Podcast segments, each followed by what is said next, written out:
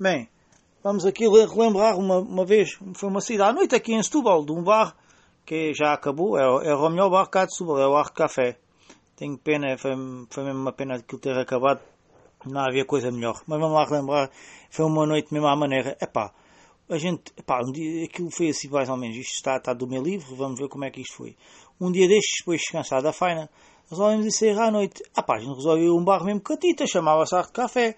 A gente, o que é que a gente fez? A gente escolheu a melhor camisa de flanelas aos quadrados, calça de ganga, sapatinho de verniz com a meinha da raquete, tudo à maneira.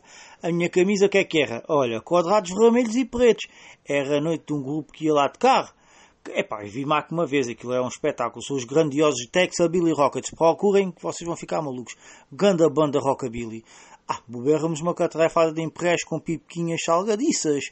E ficámos mesmo quentinhos. Olha, quando a banda começou a tocar, vincámos aqueles calcanhares do chão e toca de abanar as pontas dos sapatos. Era o verniz a brilhar naquele bar.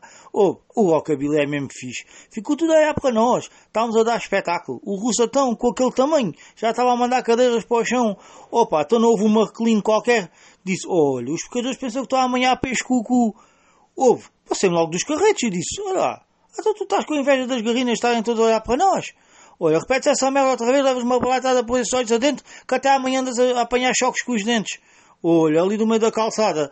O russo quer de poucas conversas, vê de lá, mano. Deu-lhe um pontapé por dentro da foto, o homem só dizia ai me coxis, ai me coxis. Não sei do que é que ele falava, mas devia ser lá uma vida daquelas estrangeiras. Ou foi tudo para o chão. O pessoal não tem espírito da coisa. E falamos logo expulso, não percebi.